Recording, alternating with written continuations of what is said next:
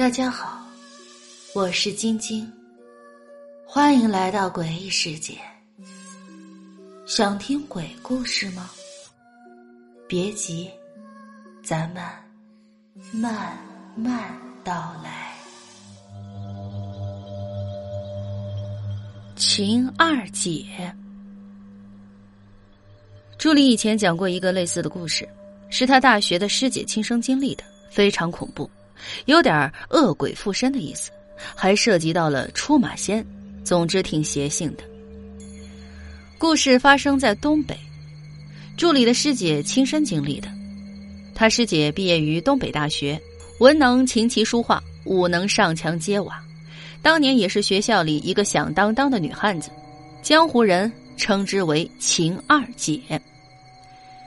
秦二姐毕业后去了全省最好的几所小学之一。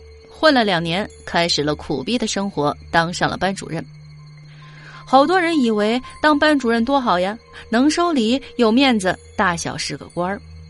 其实老教师都不愿意当小学班主任，尤其是低年级的班主任，工作多，事情烦，孩子难缠。尤其他们是全省最好的小学，父母是非富即贵，都得罪不起。但是秦二姐也没办法，人微言轻。知道是个坑儿，也只能往里跳。但是上任之后，他才知道，这他娘的是个天坑啊！因为他班上有一个，怎么说呢？有一个神叨叨的孩子。举几个例子吧，别的孩子上课时都坐着，他不，他要站着，还要歪着头站着。秦二姐执教前，上面就打过招呼，说这个学生嘛。精神上有点问题，让秦二姐多多关照关照。所以他站就站吧，秦二姐忍了又忍，她不光站着，还要把那脑袋耷拉在肩膀上，然后嘴里念念有词，绕着自己的桌子是一圈圈的转，转了一圈又转了一圈。秦二姐装看不到，又忍下了。那小姑娘转了十几圈之后，猛地停下来。还是耷拉着脑袋，脸贴在旁边同学的脸上，直勾勾的看着别人，然后阴森森的说了一句：“爷，你要死了。”这句话虽然是清澈的童音，却是透露着一种说不出来的阴冷和恶毒。把秦二姐吓得都是一哆嗦，更别说那个被他死死盯着的小朋友了，被吓得是当场哇哇大哭。秦二姐作为女中豪杰，拳头上立人，胳膊上跑马，再也忍不住了，她猛地一拍桌子，桌上的黑板擦跳起来足足一尺多高，她吼道：“你，给我回到自己的座位！”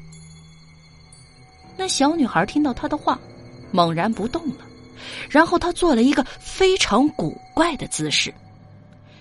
他原本半个身子趴在别人课桌上，这时候，他的头猛然一动，身体还是保持着那个完全静止的姿势，只有脑袋缓缓的转了过来，转了足足有一百八十度，然后死死的盯着秦二姐，继续用那种阴冷的声音说。要死了！你们全家都要死！在这种场景下，饶是秦二姐是女中豪杰，那心里也是三分颤抖，因为那个小姑娘给人的感觉不像是一个人，更像是一个昂着头、吐着血红色的心子要对你发起进攻的毒蛇。秦二姐慌乱之中忍不住破口大骂：“死死死死死！你怎么不死？你怎么不去跳楼？”几乎在她话音刚落，小姑娘猛然一个转身，一把推开课桌，朝着外面的走廊冲出去，力道之大，将几个课桌都给带倒了。她真要去跳楼，这可是五楼。